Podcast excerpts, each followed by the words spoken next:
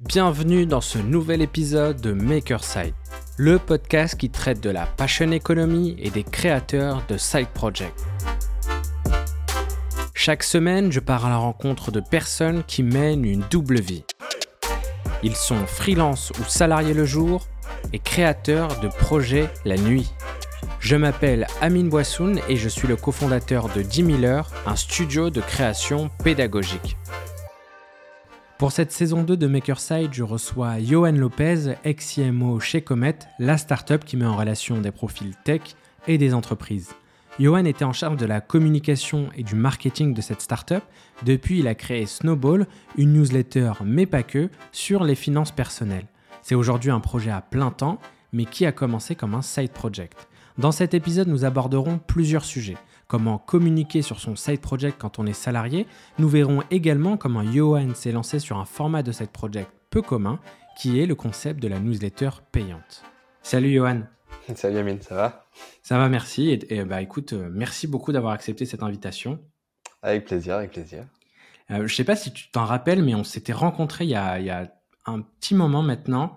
Euh, lors d'un échange quand tu euh, faisais des, échanges avec des utilisateurs de, de Comet. Ouais, ouais, ouais. Alors j'en ai fait beaucoup, donc euh, j'en ai vu passer un bon paquet. Mais euh, je me souviens avoir avoir fait des dizaines et des dizaines d'appels justement avec des freelances de la communauté. Ouais. Bah moi, ce que j'ai bien aimé, c'est justement toujours cette envie de d'aller rencontrer les utilisateurs pour essayer d'en savoir plus et bah, d'améliorer un peu le produit et la communauté. Avant de te présenter, est-ce que tu pourrais me dire pour toi, qu'est-ce qu'un side project? Euh, Alors, c'est une question presque philosophique. Euh, qu'est-ce qu'un side project? Bah, Pour moi, déjà, c'est vu que c'est en général au début, en tout cas, pas une activité principale, c'est souvent quelque chose qui est lié à alors, passion, c'est un grand mot et euh, pareil, on pourrait faire un sujet euh, philosophique dessus, mais euh, lié à, en tout cas à quelque chose que, qu'on aime en dehors du travail, on va dire, souvent, mais pas que. Alors, c'est ma définition à moi. Hein. donc pour moi, c'est quelque chose, voilà, donc quelque chose qui y a une passion hors hors boulot et qui qui est donc qui, qui, qui nous brûle tellement de l'intérieur qu'on est prêt à, à, y consacrer de l'énergie et du temps euh, en dehors de notre activité principale. Donc c'est un peu la définition que je donnerais, même bon, on pourrait creuser, hein, mais, mais voilà, pour moi c'est à peu près ça. Ouais, et, et je trouve que c'est justement c'est un exercice difficile, euh, surtout quand on essaye de l'expliquer à des personnes qui, bah, qui, qui, ne savent pas du tout euh, ce que c'est et qui ont peut-être du mal à se dire mais pourquoi est-ce qu'on fait des heures sup et pourquoi est-ce qu'on continue de bosser après le travail? Exactement, ouais. c'est vrai que c'est pas évident pour tout le monde. Bah, après, c'est vrai que euh, après, euh, on, on, a tous un peu notre vision différente de, de qu'est-ce que c'est une vie bien vécue. Et certains aiment produire des choses, d'autres aiment consommer. Et du coup, c'est vrai que souvent, quand les deux parlent ensemble, il y a des problèmes d'entente. Ouais. Ça arrive assez souvent, ça. C'est clair. C'est pour ça qu'il n'y a pas vraiment de, de bonne réponse d'ailleurs à cette question. Non, non. pour ceux qui ne te connaissent pas, est-ce que tu pourrais te, te présenter?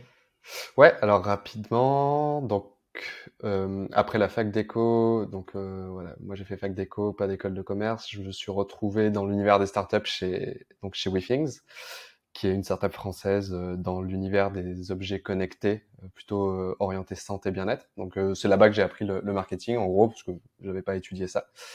Moi, j'étais en, donc en économie et donc euh, trois ans chez WeThings. Ensuite, j'ai enchaîné avec le, le wagon. Donc, euh, ceux qui connaissent pas, c'est un bootcamp. Enfin, en gros, c'est une formation en deux mois qui apprend les bases du euh, développement web, avec pour objectif soit de devenir dev. Il y en a certains qui sont devenus dev de, de mes potes, enfin de mes anciens collègues du wagon. D'autres, c'est pour devenir product manager. D'autres, c'est juste pour avoir un des bases pour mieux communiquer avec des équipes techniques quand on est euh, euh quand on bosse en startup plutôt tech. Moi, c'était plus euh, la dernière euh, option, c'était plus pour ça.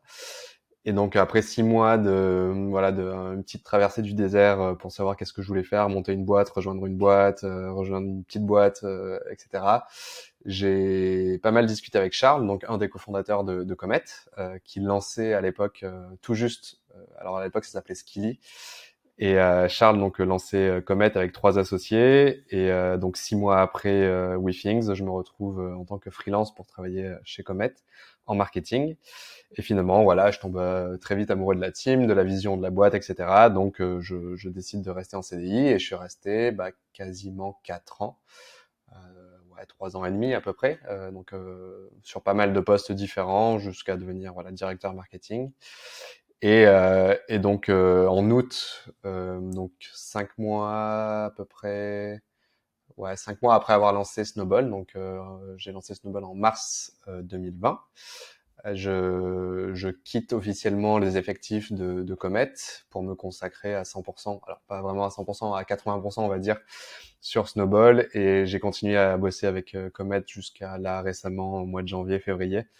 Euh, en tant que freelance. Donc voilà, j'ai bouclé la boucle, j'ai commencé en tant que freelance, j'ai terminé en tant que freelance euh, chez Comet. Et, euh, et voilà, donc aujourd'hui 100% 100% Snowball. donc on va en parler après, je pense. Bah, ouais, mais c'est c'est enfin c'est un parcours, je trouve assez intéressant dans le sens où au début effectivement tu cherches un peu ce que tu as envie de faire et et, et, grâce aux opportunités, tu commences à, enfin, tu, tu trouves ce que tu as envie de faire et tu avances comme ça.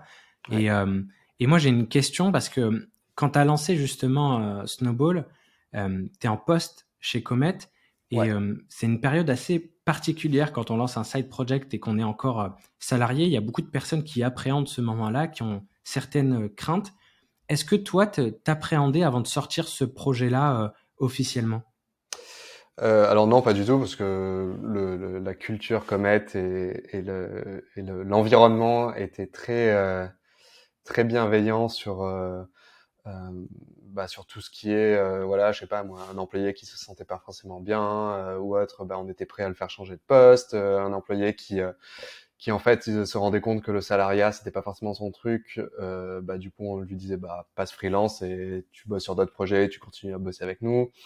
Euh, pareil sur les side projects, c'est des choses qui étaient euh, alors sans être forcément euh, poussée mais qui n'était pas du tout euh, interdite. Donc, enfin voilà, moi zéro, zéro, zéro, zéro appréhension par rapport à ça. Mais en effet, il y a beaucoup de.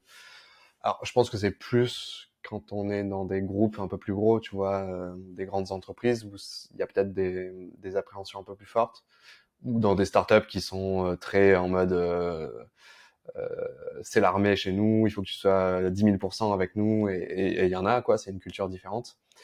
Mais, euh, mais voilà, en tout cas, pas pour moi. Et du coup, euh, quand tu lances ce projet, est-ce que tu en parles quand même à ton employeur ou pas? Euh, Alors, j'en ai parlé. Euh, ouais, ouais. En, en vrai, j'en avais parlé quelques mois avant avec Virgile, qui était le, le, DRH, euh, mais plus en mode, tu vois, j'en parle à, un ami, quoi, pas vraiment demander la permission. avant ça, j'avais commencé à discuter justement avec Charles c'était en décembre, bah justement, je commençais à réfléchir où je me disais j'aimerais bien passer freelance pour tu vois bosser sur des nouveaux projets et autres. Euh, donc là, là c'était un peu plus formel, on va dire. Euh, donc euh, décembre 2019, j'en parle avec Charles euh, de repasser freelance et euh, bon bref, ça a traîné un peu. Après il y a eu Covid et tout, donc ça a tout décalé. Mais mais j'avais commencé à discuter de, du fait de vouloir bosser sur d'autres projets. Euh, voilà, en toute, euh, en toute transparence et, euh, et, en toute honnêteté. Et c'était un moment où j'avais même pas encore j'avais même pas l'idée de, de, lancer Snowball donc en décembre. Et finalement bah, c'est arrivé. Donc en fait j'en avais parlé sans vraiment en parler. Donc tout tout s'est bien voilà goupillé et tout s'est bien passé. Ouais je vois que c'est c'est un cheminement assez assez logique. Donc en fait toi dans tous les cas tu voulais passer freelance parce que tu avais envie de consacrer du temps à des projets sans forcément euh, savoir euh, quelle idée. Mais euh, justement, dans quel état d'esprit tu étais à ce moment-là? Est-ce que tu cherchais des idées? Est-ce que tu tentais, tu testais des trucs ou pas? Alors, non, à ce moment-là, j'étais plus... Alors oui, je savais. J'ai toujours su que je voudrais lancer mon projet, enfin ma boîte, on va dire. donc pas un side project, mais vraiment euh, voilà une, une entreprise. Après, à ce moment-là, donc en décembre 2019, euh, je savais pas trop, donc euh, j'étais un peu euh, dans le même état d'esprit que quand j'ai quitté WeThings, tu vois, euh, avancer sans trop savoir exactement ce que j'allais faire, mais en conservant cette activité de freelance pour bah, du coup générer des revenus, tu vois, je savais très bien que je pouvais continuer avec Comet. J'étais en discussion avec d'autres boîtes pour potentiellement les aider sur certains projets, donc donc j'avais pas forcément d'idées précises. Et après voilà, ça a été juste l'opportunité s'est présentée. du coup, bah, je l'ai saisi, mais sans sans conscientiser tout ça, quoi. Ouais. Je me rappelle que étais, euh, à cette période-là, tu étais quand même très actif sur LinkedIn. Enfin, tu l'es toujours, mais, mais je, je, commençais à voir un peu euh, ton contenu. Et, euh, et, ton contenu était. Enfin, tu, tu, partageais vachement de, de, de, choses concrètes, c'est-à-dire des, des modèles, des templates, des choses qu'on pouvait réutiliser. C'était aussi par rapport à, à, à, des documents que tu utilisais chez Comet. tu penses que c'est euh, en fait le fait de communiquer, de parler à d'autres gens en externe de manière très active. Ça mmh t'a aidé un peu dans ce cheminement-là à, voir ce qui pouvait, euh, ce qui pourrait te plaire ou pas? Euh, alors ouais, je pense que ça m'a non, ça m'a pas forcément aidé dans le choix exact du sujet. par contre, je pense que ça m'a confirmé, ça m'a confirmé l'idée que ce que j'avais envie de faire, c'était de vraiment faire un truc où je sentais l'utilité euh, euh, directement. Mais encore une fois, tu vois, là, euh, je peux t'en parler aujourd'hui, mais à l'époque, je, je, je, je, je, l'avais pas en tête, quoi. Mais de façon, voilà, inconsciente, ça, ça a forcément joué. Donc, euh, donc, je me suis dit, euh, le jour où j'ai lancé Snowball, quoi, en gros, la newsletter, que je voulais vraiment faire quelque chose de très concret, justement, encore une fois, euh, que les gens puissent utiliser directement, bah, tu vois, un peu comme tous ces templates que je partageais ou ces méthodes euh, qui étaient très liées à Comet à l'époque, enfin tout ce qui était euh, l'univers du organisation, travail, futur du travail. Et du coup, je me, ça m'a aidé à, comment dire, à, à, à formaliser un peu l'idée de Snowball au début, qui était voilà, je veux une newsletter euh, hyper concrète avec euh, presque à la fin d'avoir, oui, je voulais qu'à la fin d'avoir lu une, une, une édition, tu pouvais bah, presque faire des actions euh, instantanément. Donc euh, voilà, c'est sur ça que ça a joué et euh, et sur voilà et sur l'envie de, de, de, donner un coup de main aux gens et de sentir vraiment que c'était quelque chose d'utile quoi. Donc voilà. C'est vrai que à chaque fois, bah avec du recul, tu vois, on voit des choses différemment. Et tu vois, à chaque fois, dans, dans, le podcast, j'ai souvent des des, bah des, des, invités que je leur dis, bah tiens, t'as fait ça à ce moment-là, est-ce que tu penses que ça a joué? Et c'est vrai qu'avec du recul, on, on, fait le bilan. On se dit, euh, et ouais, effectivement, euh, tiens, à ce moment-là, j'ai fait ça. Euh, heureusement que je l'ai fait ou pas d'ailleurs. Et, peut-être que d'ailleurs, ça peut aider bah, des personnes qui nous écoutent, mhm. qui sont peut-être comme toi il y a quelques temps finalement, toi en arrière, à, se lancer et à chercher, explorer. Parce qu'en fait, je trouve que moi personnellement, créer du contenu, ça te permet d'explorer des choses. Ça te permet de, de, tenter des choses. Par exemple, en ce moment, moi, je, publie euh, deux fois par semaine euh, sur LinkedIn. Euh, et en fait, c'est un exercice qui me permet d'aborder des sujets différents, de prendre des risques, de voir ce qui marche, ce qui marche pas. Et sans ça, bah, tu, tu as un peu des hypothèses, tu as des idées en tête, mais tu les confrontes pas à la réalité. Et du coup, tu n'as pas de retour là-dessus. Quoi. Ouais, ouais non, c'est vrai que c'est souvent le, le blocage numéro un des, des, personnes qui veulent se lancer, et moi je l'ai eu aussi hein, à l'époque, c'est euh, de, de vouloir absolument euh, trouver et, de s'obstiner à trouver un, un, un, sujet ou un, ou un voilà un, un, domaine dans lequel se lancer. Mais c'est vrai que souvent ça, la plupart du temps, ça arrive un peu par hasard. Hein. Après, ça arrive que des gens se posent devant une feuille de papier et cherchent des idées et finalement ils disent allez, je vais me lancer sur ça. Ça fonctionne aussi. Mais souvent, on se rend compte que quand tu interroges la plupart des, des, entrepreneurs ou même des gens qui ont lancé des petits side projects, bah oui, en effet, c'était un peu le, le, fruit du hasard, mais qui était lié à une exploration euh, un peu, voilà, un peu à l'aveugle, quoi, mais toujours lié à ce que à ce que t'aimes faire, quoi. Donc, euh, donc c'est vrai que c'est évident, c'est pas évident de se projeter, euh, c'est plus facile de regarder en arrière. C'est ça.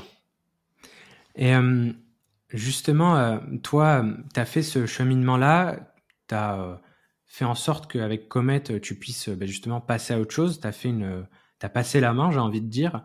Euh, c'est cool parce que ça s'est fait au fur et à mesure. C'est-à-dire que bah, Comet a été, euh, enfin, est plutôt cool à ce niveau-là et c'est dans leur culture. Mmh t'as pas arrêté du jour au lendemain. tu as même changé de statut. est-ce que ça a été, est-ce que c'est plus facile pour toi Là, je pose la question pour tous ceux qui nous écoutent. Et est-ce que, par exemple, le fait que tu sois, est-ce que le fait d'être dans certains jobs ou certains secteurs, c'est différent? Je pense notamment au fait d'être CMO de la boîte. Est-ce que c'est différent Est-ce que ça aurait pris autant de temps pour trouver quelqu'un ou pour passer le relais? Ah ouais, c'est une bonne question. Je pense que c'est dur à dire, mais en effet, tu vois, je pense qu'il y, a plusieurs, euh, il y a certains postes, on va dire, qui sont peut-être plus complexes à, comment dire, la transition, euh, voilà, la transition est quand même plus complexe. Alors, je sais pas, moi, tu vois, je, dis n'importe quoi, mais si t'es CFO et que t'es en pleine levée de fonds euh, pour une, dans une startup, c'est compliqué à, à partir rapidement. moi, j'étais là à une époque euh, de ma carrière chez Comet euh, où bah voilà, j'avais fait, euh, voilà, il y avait quand même pas mal de bases qui étaient en place, ça tournait, ça tournait plutôt plutôt bien, donc le, la transition était assez assez simple. après, je pense que voilà, t'as des clairement voilà, si tu es un chef de projet dans une dans un grand groupe, bah du coup, ça va peut-être être plus compliqué à négocier avec ton avec ton boss. Bah, le fait de, partir. Après, ils peuvent pas t'empêcher de partir, donc tu as toujours ton préavis euh, légal qui est parfois, enfin je sais plus exactement, mais trois mois euh, maximum ou j'en sais rien. Mais euh, mais du coup, enfin voilà, c'est toujours possible, mais plus ou moins plus ou moins simple. D'accord. On, peut dire que Comet est une boîte side project friendly. ouais, c'est ça. Ouais. ouais, je pense que tu en as certaines comme ça. Tu vois, je pense que euh, Google au début était un peu comme ça. Enfin, je pense que pas mal de startups le sont. Il y a Shine euh, aussi en ce moment. Shine, ouais, carrément, qui, qui pousse un peu les employés à bah, non seulement à faire du freelancing, mais potentiellement à, lancer des side projects. Donc, euh, donc ouais, non, mais je, en plus, je pense que c'est clairement, c'est clairement un avantage pour les boîtes de, bah, justement, d'être side project friendly, on va dire, pour bah, non, non seulement ça, je pense que ça, ça fait peur à beaucoup de, de managers ou de chefs d'entreprise où ils se disent euh, non, mais du coup, ils vont partir en fait s'ils si, euh, lancent leur side project. Mais je pense qu'au contraire, c'est un, ça peut être un moyen de, de, retenir les employés parce que faire un side project, ça veut pas dire euh, lancer ta boîte à 100%. La plupart des side projects restent des side projects. Euh, je pense qu'au contraire, c'est un moyen de, de, permettre à ces employés de, de, de s'épanouir davantage parce que bah, du coup, ils, je sais pas, moi je dis n'importe quoi, mais si, tu te sens un peu frustré euh, sur ton boulot parce que tu fais tout le temps la même chose, parce que tu es un junior, euh, bon, ce qui, est, ce qui peut être assez, assez, assez classique, bah, le fait justement de bosser sur un projet euh, à côté bah, te permet justement de, comment dire, d'être moins frustré en faisant d'autres choses. Quoi. de monter en compétence. exactement, ou de monter en compétence. Enfin, ouais, il y a plein d'avantages, il y en a plein qu'on pourrait lister, mais, mais pour moi, c'est c'est une erreur euh, des managers et je pense que en tant que employé qui veut lancer un, un, side project, il y a pas mal d'arguments euh, à donner à son à son boss. Euh, oui, la, la, montée en compétences, euh, le fait d'apprendre des nouvelles choses, donc donc c'est assez vaste quoi. À quel moment tu t'es dit je peux plus faire les deux en même temps? Par rapport à ton à ton projet et par rapport à, à ton job? Alors, c'était pas une question de, c'était pas du tout une question de, de bande passante, euh, de temps, etc. Parce que, en vrai, je pense que ça aurait été tendu, mais jusqu'à maintenant, je pense que j'aurais même pu faire euh, potentiellement les deux. Euh, ouais, non, ça aurait été un peu compliqué, mais bon, presque, on va dire. mais euh, c'était plus une, c'était plus une volonté de se dire ok je suis à 100% sur le projet c'est mon projet maintenant et j'ai envie de me donner euh, les moyens de le faire avancer le, plus vite possible et le plus loin possible. Donc c'était plus un, voilà euh, enlever une sorte de, poids euh, mental euh, qui était de dire ok je suis pas à 100% dessus je suis un peu sur un projet un peu sur un autre. Je me suis dit allez on y va on y va à fond donc ça en gros c'était au mois de mai, je pense, mai-juin 2020. Donc, euh, tu vois, euh, j'ai lancé le 3 mars. Donc, euh, donc voilà, bah, 3, 3, 4, 3 mois après, on va dire, je me suis dit, allez, bon, je me mets à 100%. Dès que j'ai vu que je commençais à avoir vraiment de l'attraction et que c'était un sujet qui me... Je savais que c'était un sujet qui me passionnait, mais je me, je me, je me disais vers où j'ai envie de le faire aller. Donc là, j'avais les idées un peu plus claires. Donc voilà, trois mois après, je me suis dit, allez, je me mets à 100% dessus mais pas pour une question de temps. Ok. Et euh, ton projet, il a, enfin, je trouve que c'est un, un, business model assez intéressant sur toute la partie financement. On en reparlera plus tard sur la redistribution, etc. Mais toi, personnellement, du coup, tu as enfin, pour le développement de ton entreprise, tu te rémunères pas justement avec cette enfin, avec euh, ce que tu gagnes grâce à Snowball. Mmh. Comment est-ce que tu gères un peu toute cette partie euh, financement? Alors, bah, aujourd'hui, c'est assez, assez, simple parce que euh, je suis seul sur le projet. Donc, en gros, tant que moi, j'ai de quoi vivre, ça, ça suffit. donc, l'avantage, l'avantage que j'ai eu, c'est que, bah, voilà, rupture conventionnelle avec, avec Comet donc euh, donc le, le, droit au chômage. Alors il y a, tu vois, il y a toujours deux possibilités. C'est soit tu reçois euh, avec, euh, euh, je sais jamais si c'est l'ACRE ou arts, euh, le, le, nom technique. Donc, bref, tu, tu, peux recevoir l'équivalent de ton droit au chômage d'un coup pour pouvoir lancer ton entreprise. C'est une aide pour les entrepreneurs soit euh, si tu as envie de si t'as pas besoin forcément de, de, de, financer beaucoup ton entreprise au début tu acceptes le, le, chômage et tu crées une entreprise et tu ne verses pas de salaire euh, donc c'est ce que c'est ce que j'ai choisi euh, parce que je me disais que voilà au début euh, pas forcément besoin d'aller recruter des personnes ou de faire des gros investissements. Ouais. exactement. Donc aujourd'hui c'est comme ça que ça que ça fonctionne. Et mais là l'idée c'est là très prochainement, je vais avoir besoin de comment dire de de sortir plus d'argent, donc euh, potentiellement de de, de, de faire euh, soit une levée de fonds, soit euh, je sais pas encore exactement. Je pense que ça va être plutôt faire participer la communauté à, à cette levée de fonds. Donc, euh, ça, ça arrivera plus tard, mais, euh, voilà, aujourd'hui, ça fonctionne comme ça. C'est euh, chômage, revenu snowball sur la SASU, donc société unipersonnelle, et, et voilà. Ok. Et justement, d'ailleurs, en, parlant des, chiffres, j'ai vu ce matin 12 256 abonnés, 2300 abonnés payants, 114 837 euros de revenus annuels dont 11 000 euros qui sont redistribués du coup aux euh, abonnés euh, Snowball et 11 000 euros pour l'association euh, Les Flocons. Ouais. Une belle, un beau projet. ouais, ouais, c'est cool. tu parles de la de l'association ou, ou, le tout? Le, tout, le, le projet en lui-même.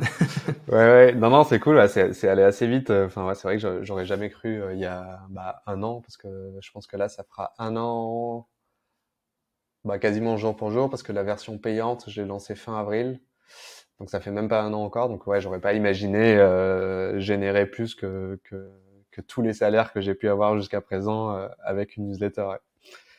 C'est vrai. Et euh, ces chiffres-là, moi, je les ai trouvés sur euh, ton post LinkedIn que tu as publié ce matin, mais on les retrouve aussi euh, dans ta newsletter, ou en tout cas dans la, la, la, version Enfin, tu as, plusieurs, as une version gratuite et une version payante, mais en tout cas, on retrouve ces chiffres-là. Tu partages énormément de données d'ailleurs sur ce projet, projet-là, et moi, je suis, je suis fan un peu des, des concepts euh, qu'on dit euh, build in public ou open startup, qui consistent justement à partager différents chiffres, à partager les réussites, les échecs. d'ailleurs, moi, je le fais sur un de mes side projects. Je me suis lancé sur Gumroad, qui est une plateforme dans laquelle on peut vendre des documents. Et euh, j'essaye de documenter ça, donc soit sur Twitter ou soit euh, sur YouTube, où je fais une espèce de, de vlog où je partage ce que j'apprends, euh, ce que je réussis, ce que je réussis un peu moins. moi, personnellement, je le fais pour pouvoir avoir des retours, pour pouvoir aider des personnes mmh qui, qui, qui ont aucune idée. Tu sais, moi, j'ai toujours eu un problème avec ça, et notamment avec les salaires où tu vois, les salaires, c'est un peu un sujet tabou en, France ou de manière, même dans d'autres pays, hein, pas que en France, mais euh, tu vois, le fait qu'on ne se partage pas, les, qu'on se dise pas combien est-ce qu'on gagne, etc. Et du coup, bah, ça fait qu'il y a plein de juniors qui ont du mal à se positionner mmh euh, sur quelle est leur valeur, combien est-ce qu'ils peuvent demander, euh, etc. Et du coup, toi, pourquoi est-ce que tu fais ça? Pourquoi est-ce que tu partages toutes ces informations? Je pense qu'il y a plusieurs raisons. La, première, je pense que j'ai toujours aimé ce, ce, cette notion de transparence. Bah, tout simplement parce que euh, je pense que ça, c'est un vecteur de confiance et, je trouve que c'est que c'est important. Alors, je pense que je suis tombé un peu dedans. Euh, je pense que je suis tombé un peu là-dedans quand j'ai commencé à bosser pour WeThings et que je me suis passionné un peu pour ce mouvement euh, de qu'on appelle du quantified self, tu vois, c'est des gens qui, qui mesurent un peu tout dans leur vie et il y en a beaucoup qui le partagent. Et je trouvais ça assez assez intéressant. Et puis après, de fil en aiguille, je suis tombé dans le un peu l'équivalent, mais pour une entreprise, le fait de partager beaucoup de choses non seulement en interne, tu vois, une entreprise qui va avoir une politique de salaire euh, public, euh, tous les employés savent combien gagnent euh, les autres. c'est ce que fait voilà Alan, c'est ce que faisait des boîtes comme Zappos aux États-Unis. Enfin, il y a, y, a, y a, énormément d'exemples maintenant. Basecamp, c'est un bon exemple aussi. Et, et, je trouvais ça vachement intéressant d'un point de vue création de confiance, parce que du coup, en interne et en externe, parce que du coup, le fait d'être transparent, ça ça crée de la confiance pour les employés, mais ça crée aussi de la, confiance pour euh, tes clients, euh, tes partenaires, euh, tout ça.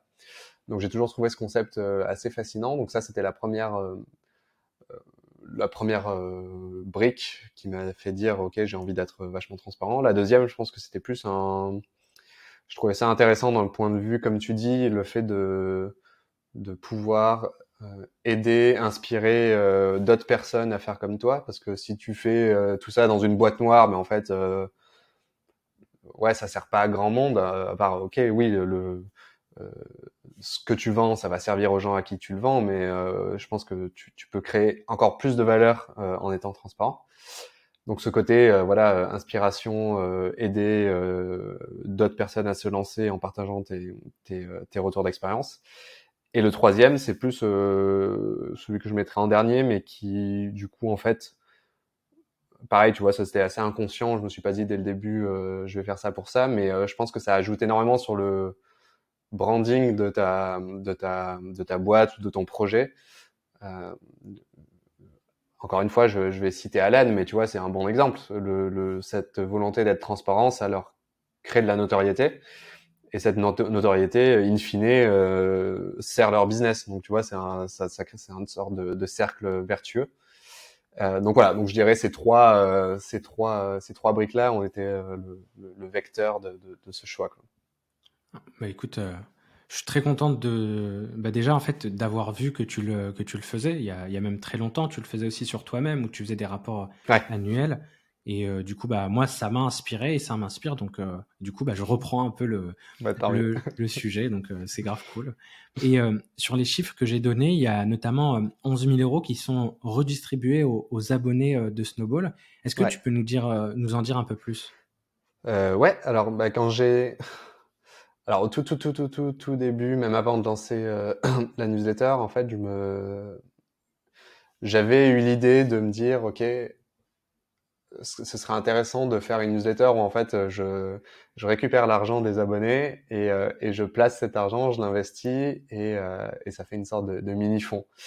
Euh, rapidement, je me suis dit que c'était pas forcément hyper viable comme comme comme formule euh, d'un point de vue réglementaire, enfin tout, ce que tu veux. Même moi, pour me rémunérer par rapport à ça, c'était compliqué.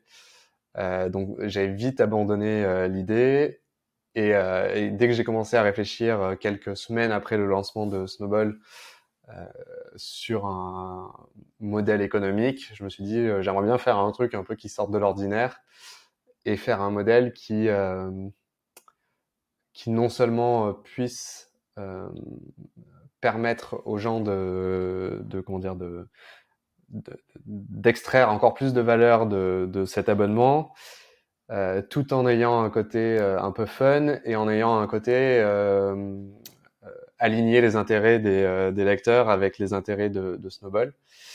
Donc rapidement, j'ai pensé à ce système de, de, cashback où je me suis dit, un peu comme quand tu rejoins une startup au tout début, tu reçois ce qu'on appelle voilà, de, dans le jargon des equity, quoi, en gros des BSPCE, donc de, le droit d'acheter des parts de, de, cette société. Et euh, plus tu rejoins euh, la boîte jeune, euh, plus tu reçois de, de, parts de la boîte parce que tu prends un risque. Euh, souvent, le, le, salaire est plus bas et euh, donc tu vas recevoir plus d'actions.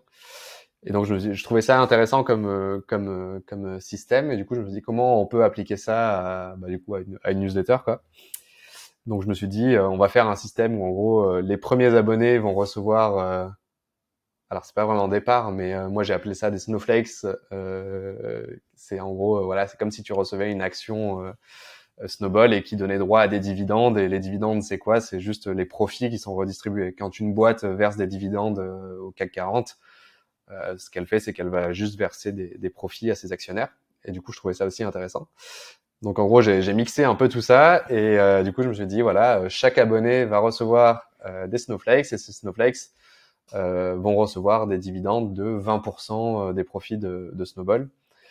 et donc là, l'idée c'était de se dire plus tu rejoins Snowball tôt, plus tu vas avoir de snowflakes. Donc je crois, je sais plus, mais je crois, ouais c'est ça. Les, les premiers, les premiers abonnés avaient 600.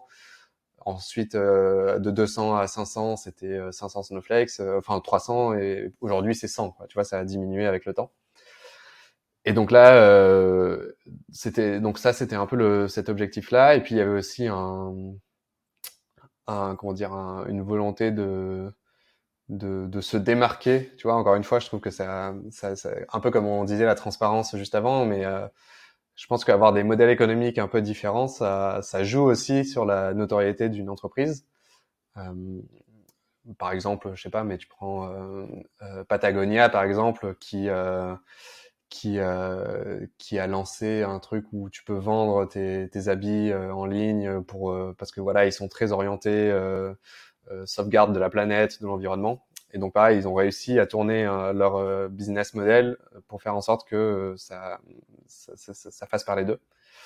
Euh, donc voilà, en gros, euh, le raisonnement euh, jusqu'à aujourd'hui. Donc aujourd'hui, voilà, pour faire simple, 20% des, des, revenus sont redistribués aux abonnés. Plus tu t'es abonné tôt, plus tu reçois de, de, de dividendes entre guillemets.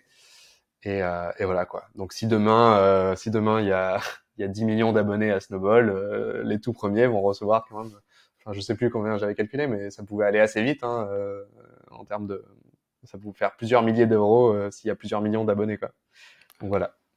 Ok, ben ça fait partie un peu de la, j'ai envie de dire, de la culture de Snowball et, euh, et de l'entreprise. Et euh, tu as plein de petits points comme ça dans ton projet qui sont assez, assez originales. Et, et justement, je voulais qu'on aborde dans cette deuxième partie le, le cœur même de ton side project, qui est un modèle assez assez particulier, assez euh, assez marrant. Je dis marrant parce que euh, je trouve que c'est euh, ça force à être curieux, tu vois. Ouais. Euh, le fait de me faire de mettre en place une newsletter payante, je trouve que tu as fait partie un peu de, de, de, ce des personnes qui ont relancé un peu le sujet, qui, qui sont lancées dedans. Euh, parce qu'effectivement, de base, une newsletter, la seule envie qu'on ait, c'est de se désinscrire, de se désabonner et euh, comment est-ce qu'on arrive à faire en sorte que des gens payent pour recevoir une newsletter? Et eh ben, euh, ça, c'est tout un sujet.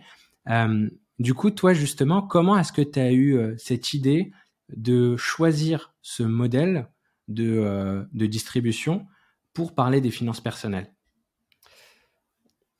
Alors là, il y a plusieurs raisons aussi. il y a toujours plusieurs raisons. La première, c'est tout simplement parce que je suis plus à l'aise, à l'écrit.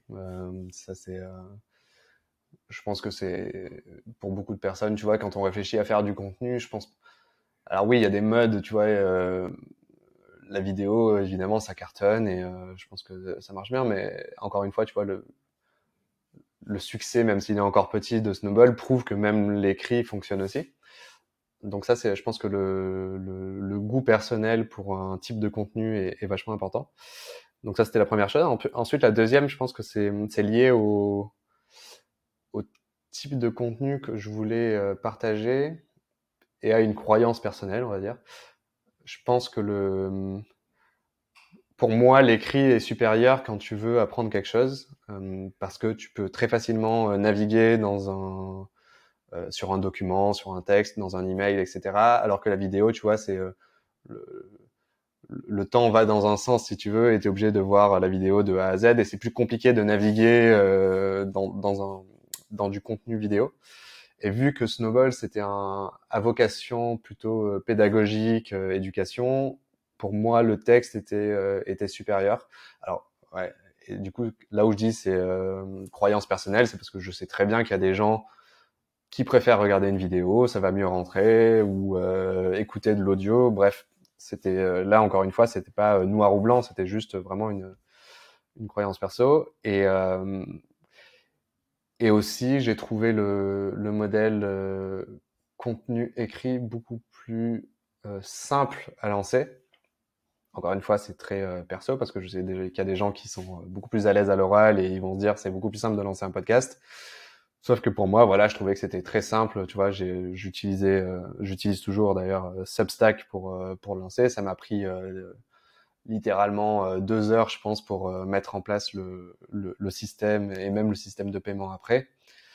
Euh, voilà, j'avais pas besoin de faire un setup, j'avais pas besoin d'inviter, d'avoir des invités, j'avais pas besoin de gérer le, montage audio. C'était voilà mes pensées sur du papier, quoi. Donc beaucoup plus simple. Donc voilà, tout ça a fait que j'ai choisi ce format écrit. Et pourquoi newsletter versus blog? Là, c'était plus parce que je trouvais le modèle. Euh, alors, j'ai beaucoup, j'ai longtemps suivi euh, Medium, donc euh, ceux qui connaissent pas, c'est, on va dire que c'est une sorte de, de blog beaucoup plus simple à utiliser que WordPress, pour faire simple. Et, et j'ai trouvé l'idée de Substack de d'allier le, le, côté blog avec le côté newsletter, donc distribution. à chaque fois que tu as un nouvel article, bah voilà, la personne va être va être tenue au courant qu'un nouvel article est sorti euh, très smart et, euh, et, euh, et, le, et, et, qui reprenait le meilleur des deux mondes, quoi, le, meilleur, le monde de la newsletter et le monde du, du blog, et mettait ensemble tout ça de façon simple et élégante. Et du coup, je me suis dit, bon, allez, vas-y, on part sur, on part sur ça. Quoi. Est-ce que toi aussi, t'étais ou tes clients de d'autres newsletters payantes? Alors, jusqu'à jusqu'à que je me lance Snowball, j'étais abonné à beaucoup de newsletters, ouais. Mais aucune payante, je crois. Euh, de souvenir. Ouais, non. C'est, euh, c'est vraiment nouveau arrivé. pour toi alors? Ouais. Ouais, c'est vrai que euh, j'avais jamais pensé à cette, à cette question, mais tu as raison. Avant, euh, avant Snowball et, et, cet engouement pour les, euh, pour les newsletters payantes, essentiellement euh, drivé par le succès de Substack, c'est vrai que j'avais pas de, j'avais pas d'abonnement euh, payant. Ouais. Mais tu suivais quelqu'un ou ah, effectivement avec l'arrivée de Substack, on a vu des exemples, on les voit même sur la page d'accueil de personnes qui qui euh, qui ont un succès avec leur newsletter payante. Mais est-ce que tu as eu des des inspirations euh, sur le modèle en tout cas? Alors sur le modèle euh, payant, euh, j'en ai euh, j'en ai pas eu une. J'ai pas eu vraiment un, un modèle en, en particulier. particulier ouais. Non non parce que je évidemment, quand j'ai cherché le modèle économique, j'ai lu euh, même Substack, tu vois, il propose pas mal de contenu sur le sujet. Donc j'ai lu euh, ce qu'il disait. Euh, enfin voilà, tu avais les conseils classiques, euh, proposer le contenu gratuit. Il faut que ce soit du contenu presque de meilleure qualité que ton contenu payant pour attirer les gens. Il disait que voilà, 10% allait convertir en général entre le gratuit et le payant, mais il n'y avait pas de voilà, il n'y avait pas un, un, succès en particulier qui m'a qui m'a dit ok, je vais je vais je vais suivre ce que ce que ce, cette personne ouais. a fait. Mais euh, mais euh, mais du coup non, moi j'étais plus abonné à des newsletters gratuites, donc c'était plus euh, des newsletters adossés à des blogs euh, connus. Euh, T'as White But White qui est, qui est, vachement connu, il y avait euh, Farnham Street. Le, le, blog de First Round euh, qui a souvent des, des articles qui sortent, mais, euh, mais c'était très, euh, très orienté, on va dire, l'univers startup, quoi. et là, petit à petit, je me suis ouvert sur de, sur de, nouveaux, de nouveaux horizons. Donc, plutôt que de lire de la presse aujourd'hui, je lis beaucoup plus de newsletters. donc, donc, voilà. Et justement, comment est-ce que tu as testé je crois qu'au début, tu as commencé un petit moment sans avoir de version payante. Ouais, ouais pendant bah, entre le 3 mars et fin avril, donc euh, deux petits mois. Pendant deux petits mois, j'étais en gratuit sans trop savoir si j'allais faire euh, une version payante. Je savais que l'option était euh, envisageable, mais j'attendais d'avoir des retours sur sur le contenu lui-même parce que il fallait il fallait que je vois si les gens aimeraient ce que ce que j'allais écrire. Et, euh, et donc c'est au bout de deux mois. Après voilà, à chaque fois que j'écrivais une newsletter, j'avais des bons retours, euh, plutôt euh, voilà, des retours plutôt quali. Je regardais pas trop la partie quanti, tu vois, le taux d'ouverture, tout ça. Je regardais plutôt les retours des des, lecteurs. Et dès que j'ai vu que voilà, les gens trouvaient ça bien, qu'ils partageaient, etc. Bah, je me suis dit ok, bon, il y a potentiellement un truc à faire, il y a potentiellement le moyen de proposer encore plus de valeur à ce que je fais déjà. Si je propose plus de valeur, ça va me prendre plus de temps, donc bah, il va falloir monétiser. Et donc voilà, ça a été un peu ça le, raisonnement derrière le, lancement. Est-ce que tu as posé la question, est-ce que tu as, as, demandé au retour que tu as eu, est-ce que tu auras demandé, est-ce que tu serais prêt à payer pour ce type de contenu? Euh, ouais, ouais, clairement. Ouais, ce que j'ai fait, c'est euh, dès que j'ai commencé à réfléchir au format payant, euh, je me suis posé euh, devant euh, devant mon ordi, j'ai listé un peu toutes les j'appelle ça toutes les features, mais tous les tout le contenu supplémentaire que je pourrais proposer aux abonnés payants. et ensuite, ce que j'ai fait, c'est j'ai envoyé un questionnaire, un typeform à à une petite liste de, de, de, de lecteurs. Euh, et du coup, c'était très simple. Hein, tu vois, je leur disais, euh, euh, est-ce que, euh, est-ce que une communauté Slack, euh, une communauté Slack t'intéresserait? De 0 à 10 Est-ce que une newsletter hebdomadaire en plus sur l'actualité économique t'intéresserait? 0 à 10, etc. donc, non seulement ils notaient chaque chaque feature, mais en plus, à la fin, du coup, je leur disais, bah, par rapport à tout ce que je viens de te dire, est-ce que tu serais prêt à payer? Euh, Donc là, euh, sur les questionnaires que j'ai envoyés, je crois que ouais, il y avait à peu près 90% des gens qui ont dit oui. Donc tu vois, ça m'a rassuré dans le, le, fait que des gens seraient prêts à payer euh, pour une newsletter sur, euh, sur les finances perso. Euh, et ensuite, j'ai posé des questions classiques de pricing pour savoir combien, combien je pouvais faire payer. Euh, donc voilà. Donc je sais pas si je veux aller creuser la partie pricing, mais euh, on en parlera peut-être après si tu veux. Bah justement, euh, moi la question que je me pose, c'est que tu vois, ce que je me dis, c'est que Snowball, c'est pas juste une newsletter payante. Il y a une communauté, il y a même maintenant un groupe WhatsApp. Il y a une version gratuite aussi. Mais est-ce que finalement, c'est pas tout cet ensemble qui fait que justement la valeur ajoutée, elle est là-dedans? Euh, et euh, la question euh, qui vient, c'est est-ce que juste la newsletter, est-ce que ça aurait autant de succès? Alors oui, clairement, je pense que l'univers Snowball et tout ce que, que tu peux trouver dans la version payante participe à, la conversion des abonnés gratuits vers les abonnés payants. Là, au tout début, alors attends, au tout début, qu'est-ce que j'avais?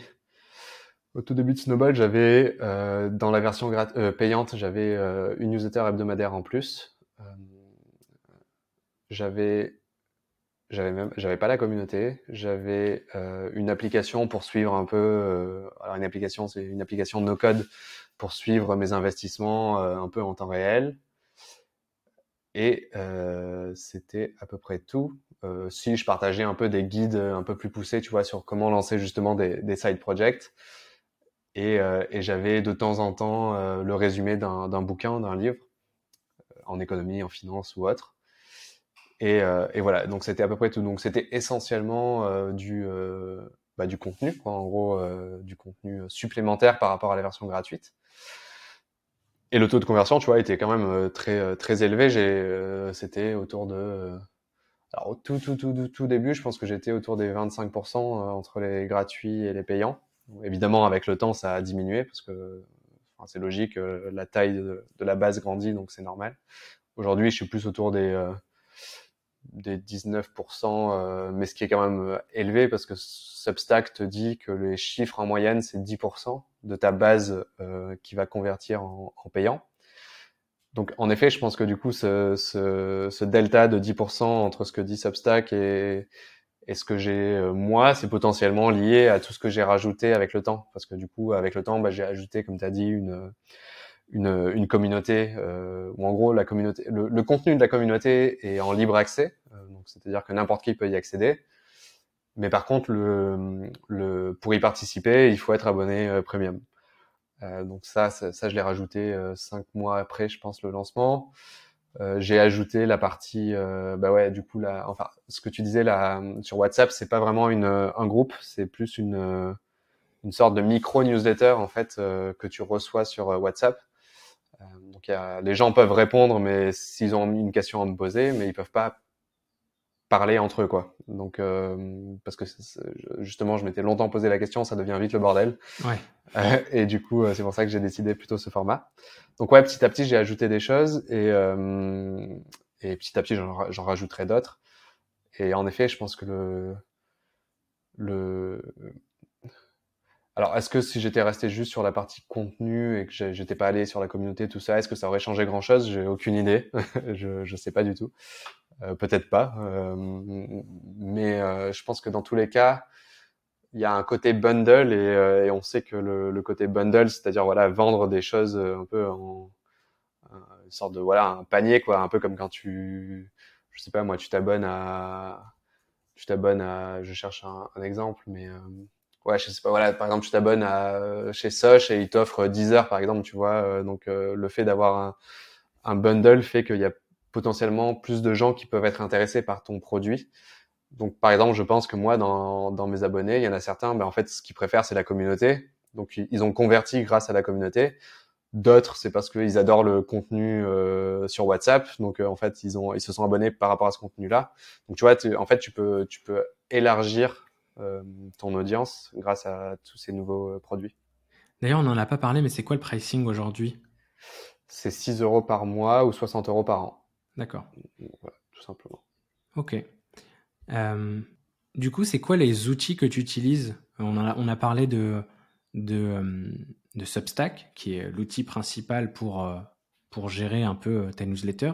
Mais c'est quoi les autres outils que tu utilises? Et, et du coup, bah, la question qui vient aussi avec, c'est c'est quoi les coûts euh, de ton projet? Ce qu'il faut prendre en compte pour des personnes qui nous écoutent et qui voudraient euh, se lancer euh, sur ce sujet-là?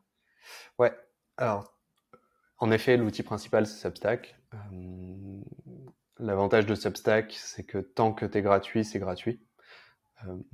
contrairement, tu vois, à MailChimp où ça peut vite monter ou d'autres d'autres services d'emailing.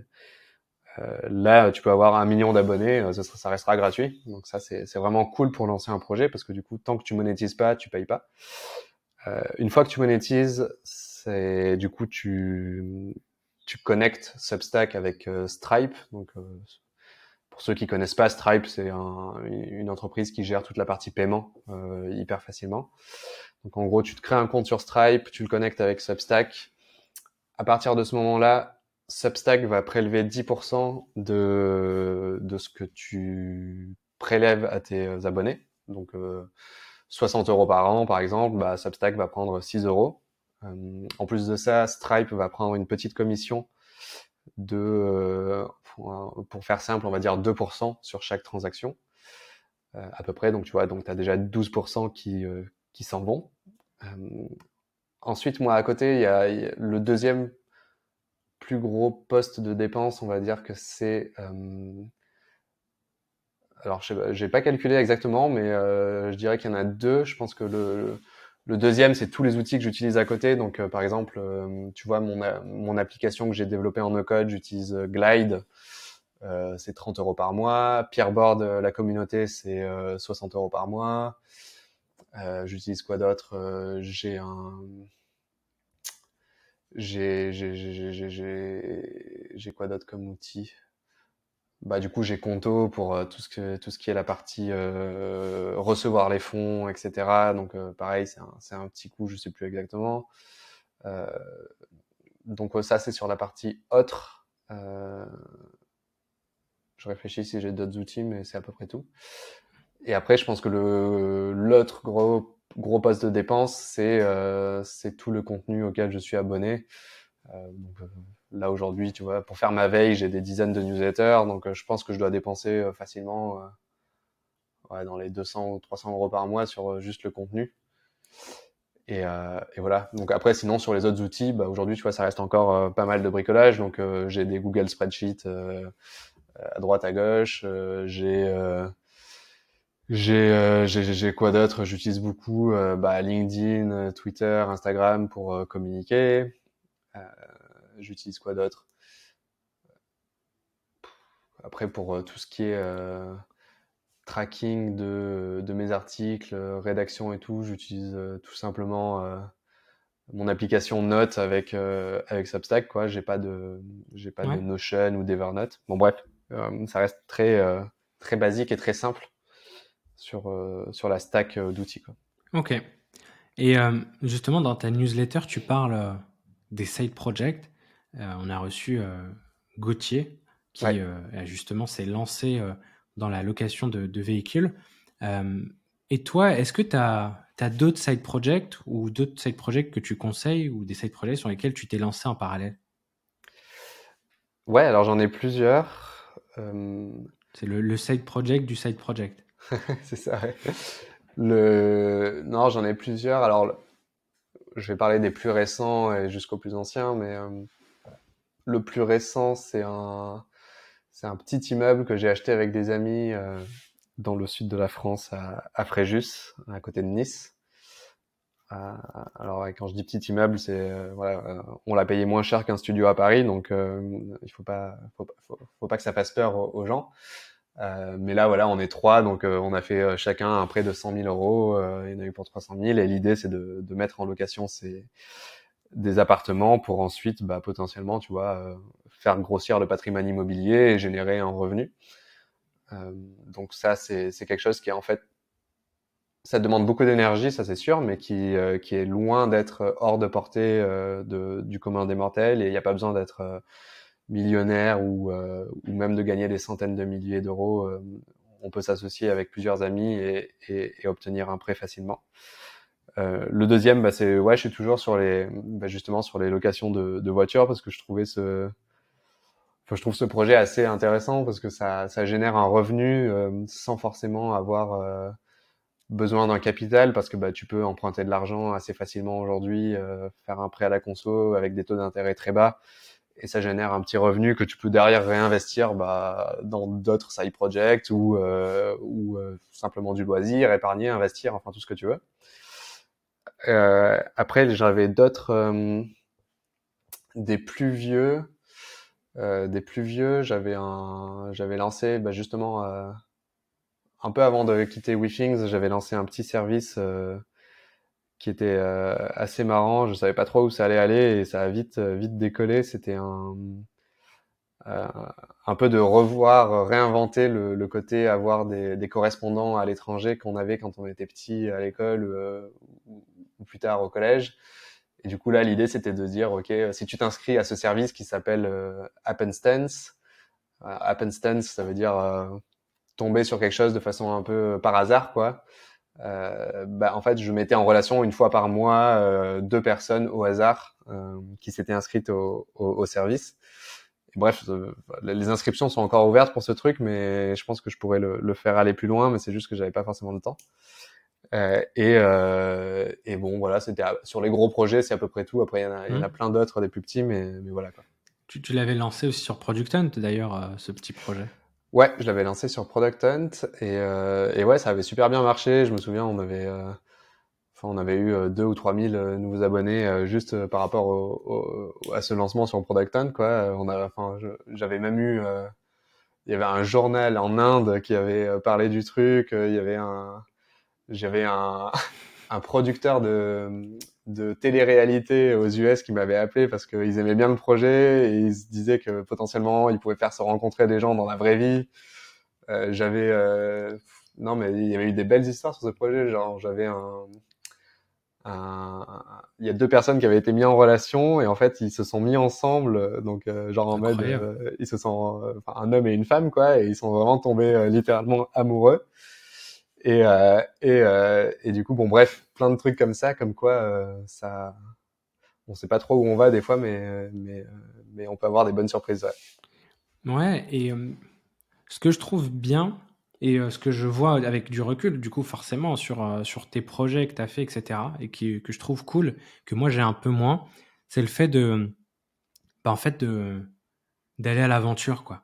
C'est-à-dire ouais. que tu tentes, tu, tu, tu exposes au public, tu sors quelque chose et euh, tu vas pas forcément passer euh, des jours et des jours à analyser le marché, euh, faire beaucoup de calculs, faire une étude super poussée, mais tu vas vraiment aller te laisser guider par tes envies de, de, réaliser des choses. Quoi. Ouais, ouais non, c'est sûr, c'est toujours le. et, je l'ai eu moi aussi, tu vois. Après WeThings, j'étais vachement. Euh, enfin, moi, il y a, y a, deux domaines qui m'intéressent beaucoup, c'est la finance et l'assurance, et les deux sont quand même très liés.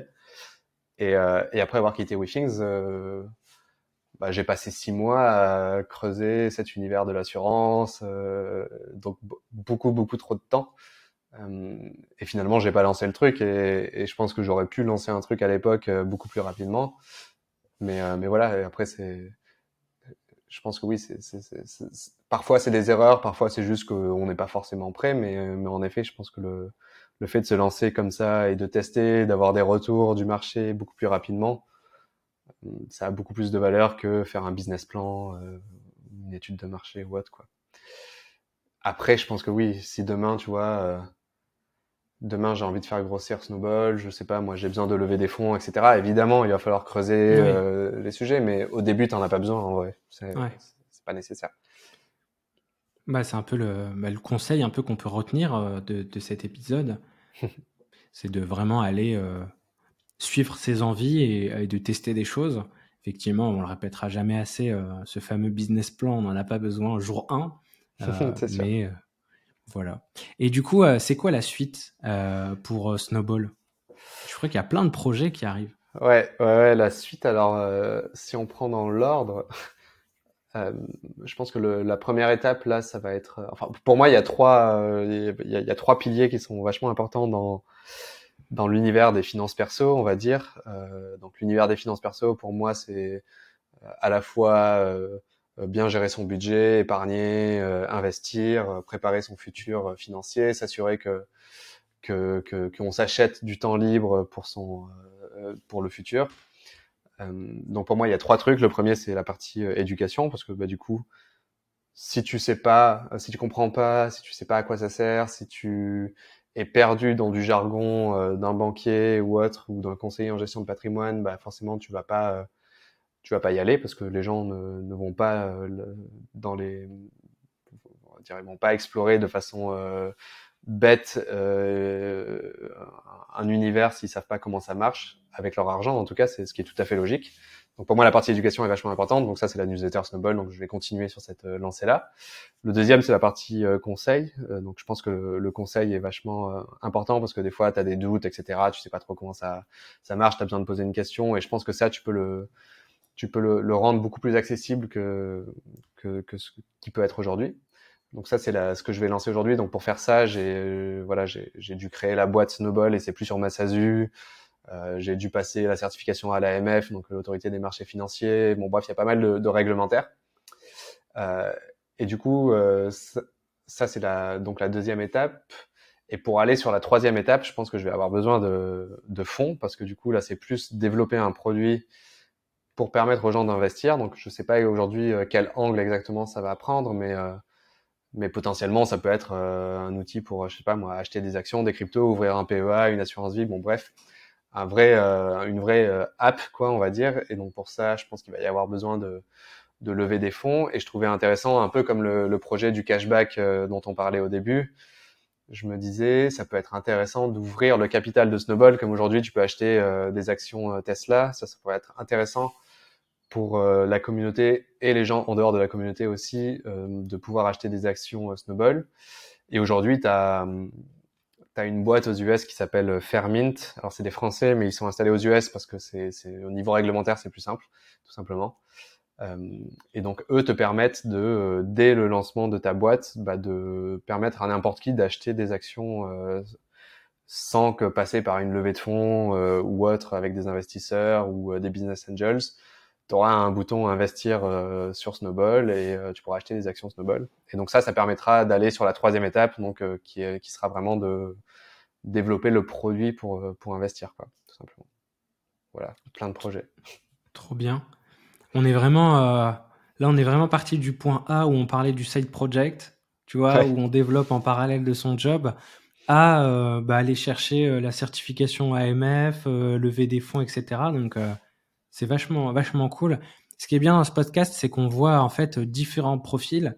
Tu as des profils où en gros, euh, qui développent de side project et l'objectif, c'est que ça soit un side project et que ça, ça le reste. comme tu peux aussi l'être sur certains projets que tu as en parallèle d'ailleurs. Mmh et tu as d'autres projets qui finalement, avec le temps, avec les opportunités, se transforment en, en, grosse boîte, enfin en entreprise en tout cas.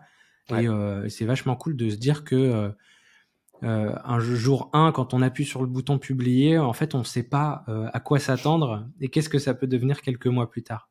Ouais, c'est certain, c'est un peu l'aventure et, c'est vrai que tu as des projets qui t'amènent euh, à des endroits dont tu n'aurais pas espéré. quoi. C'est clair. Est-ce que tu aurais un dernier conseil?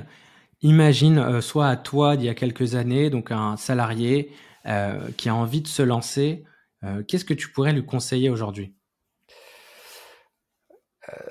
Je pense que c'est un peu ce qu'on disait tout à l'heure euh, par rapport au euh, par rapport au fait de se, de se lancer et de et de pas forcément trop réfléchir. Euh, je pense que ça c'est c'est le c'est le blocage numéro un. Je pense des gens qui veulent se lancer, c'est euh, euh, je sais pas si ça va plaire, je sais pas si je vais avoir une audience, je sais pas si ce que je vais dire c'est c'est nul, euh, je sais pas si les gens ils vont comprendre. Et tu vois, moi, euh, avant d'écrire ma première newsletter, j'avais aucune idée que ce que j'allais écrire euh, allait autant plaire aux gens. Et, parce que voilà, notre la vision qu'on a de notre travail est toujours biaisée. donc ça, je pense que c'est important de voilà de, de, se lancer sans trop trop trop trop trop réfléchir. Après, je pense que le, bon, c'est un, un, deuxième conseil, mais mais le deuxième conseil, c'est de pas tomber dans le, dans le, comment dire, dans le, dans l'extrême où en gros, je pense qu'aujourd'hui on parle beaucoup de passion economy, euh, de beaucoup, de voilà, de lancer des side projects et autres. Et je pense que ça peut avoir un effet un peu négatif sur certaines personnes qui du coup se disent je ah putain mais il y a tout le monde qui se lance euh, et, moi je me suis pas lancé et voilà mais après c'est je pense que voilà, il faut pas, il faut pas chercher le side project pour le side project. C'est, euh, je pense que ça vient vraiment très naturellement à chaque fois. Et, euh, et je pense que c'est une erreur de, de, de, se dire, ok, euh, vas-y, je vais lancer mon side project pour lancer mon side project. C'est, c'est très naturel au début et il faut pas trop se forcer. Pas se, pas se précipiter et pas forcément se comparer aux autres aussi? Enfin, du coup, ouais, exactement. Ouais, ouais, c'est sûr. Enfin, moi, si j'avais si j'avais regardé euh, ce qui se faisait euh, de tous les côtés, je pense que j'aurais vite, euh, bah, je me serais dit ah mais ouais, mais en fait lui il a écrit exactement la même chose, mais tu vois, mais en fait il a pas écrit vraiment la même chose parce que moi je l'écris différemment. Du coup ça, ça, ouais, il faut pas. du coup j'ai vraiment arrêté de regarder un peu ce qui se faisait ailleurs parce que sinon tu as tendance à te comparer et à te décourager vraiment très vite. Ouais. Ok, bah, écoute, euh, merci beaucoup pour, euh, pour ces conseils. Je suis très content euh, de cet épisode parce que je trouve qu'on a abordé plein de sujets différents et tu as apporté énormément de conseils et, et aussi bah, le fait de partager ton parcours, je pense que ça peut inspirer beaucoup de personnes. où est-ce qu'on peut continuer à suivre ton actualité et l'actualité de Snowball? Alors bah, Snowball, c'est assez simple, c'est euh, snowball.xyz euh, pour aller sur le site et s'abonner à la newsletter. Et sinon, moi, c'est plutôt, euh, ouais, plutôt LinkedIn. Hein. Je, suis, assez actif et je réponds en général à, tous les messages. Si jamais je ne réponds pas, il faut me relancer parce que la, la messagerie LinkedIn n'est pas, dingue. Mais, du coup, oui, Johan Lopez sur LinkedIn, on devrait me trouver assez facilement. Trop bien. Et on rajoutera bah, les liens dont on a parlé dans la page de description du podcast. Johan, merci beaucoup euh, pour ton temps. On a passé euh, à peu près euh, une heure ensemble. J'ai moi-même appris énormément de choses. Ça m'a beaucoup inspiré et j'espère que ça inspirera aussi les personnes qui nous écoutent. Bah, merci à toi pour l'invitation. Et moi aussi, j'ai appris des trucs par rapport à tes questions, donc c'est cool. merci. À bientôt, Johan. À bientôt. Salut. Merci d'avoir écouté le podcast jusqu'au bout. Toutes les informations et les liens évoqués durant notre échange sont disponibles sur le site du podcast. Vous y trouverez également le Samedi Club, la communauté des créateurs de Side Project dans laquelle vous pourrez échanger avec d'autres créateurs, notamment dans notre coworking virtuel du samedi matin. Que vous soyez au stade de la recherche d'idées ou que vous monétisez déjà votre side project, rejoignez-nous sur samedi.club.